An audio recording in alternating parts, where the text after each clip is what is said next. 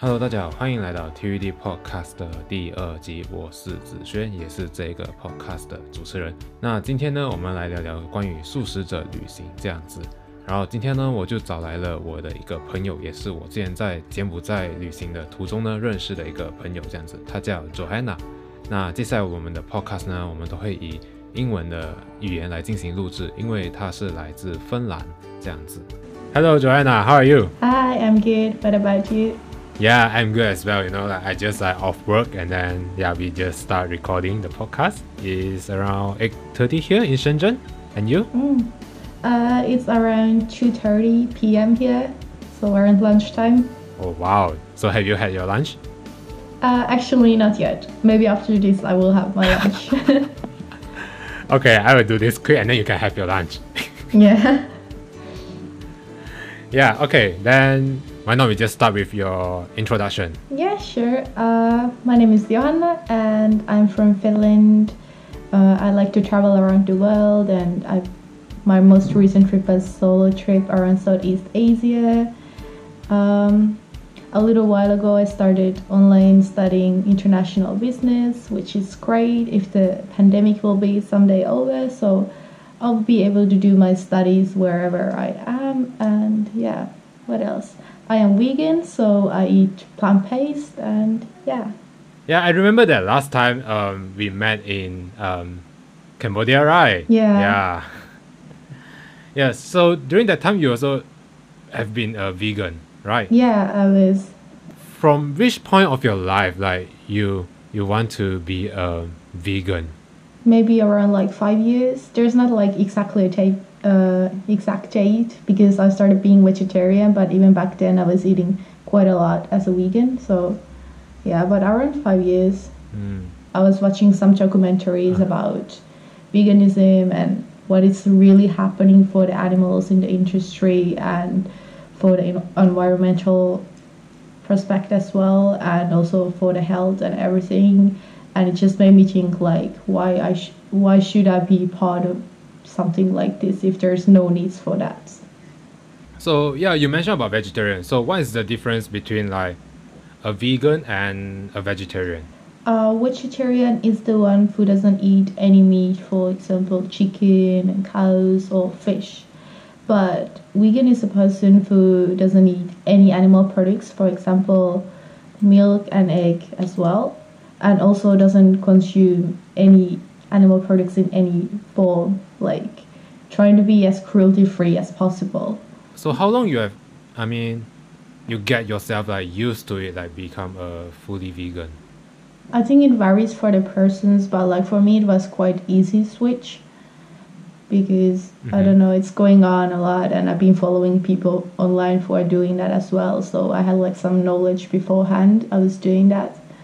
But I think it's Mm-hmm. You can start by doing like little steps steps that you just like switch like for example the milk for the plant based and so on. Like a little changes all the time. Yeah, you have been like traveling around as a solo, right? And then you also being yourself as a vegan. So when you travel to a country, when you travel and then like for example like this this country they mainly consume meat. So how do you find a way that uh, to make yourself eat as a vegan? Mm. Well, I think quite many countries are actually the way that the meat is the main consumption that people are eating. So in these cases, I think it's like you should just do some research, like if they have actually like some products that are accidentally vegan or like if there are other traditional foods that are vegan but also like nowadays as i said earlier that the veganism is becoming more popular and popular so there are actually like vegan restaurants that are like offering the same food but as veganized so yeah. So it will not being like so much challenging at this time when you travel? Of course i think if you're like going more like out of the bigger cities then it's like maybe harder because if they mm-hmm. only have like t- typical foods and so on but i think in this case it's also like you can just as i say like maybe you can like research if they have some other options and maybe learn like a little bit of the local language so you can read the products and so on you have been traveled so much, right? So, um, which country that uh, they are more vegan friendly? Mm, I think in Germany, Berlin was like quite easy. It has like a lot of vegan restaurants and so on. But on the other hand, like more tropical places, they have a lot of fruits and fresh things, so it would be easy there as well. But mm, Mm-hmm. and surprisingly, in Vietnam also they had like a lot of these local, mm, how to say, like chai chai lines. I'm not if I'm sure if I'm pronouncing that correct, but like some Buddhist places that they ha- offered like a cheap food, but it was all vegetarian to the religion and so on. They were like quite all over the country mm. as well.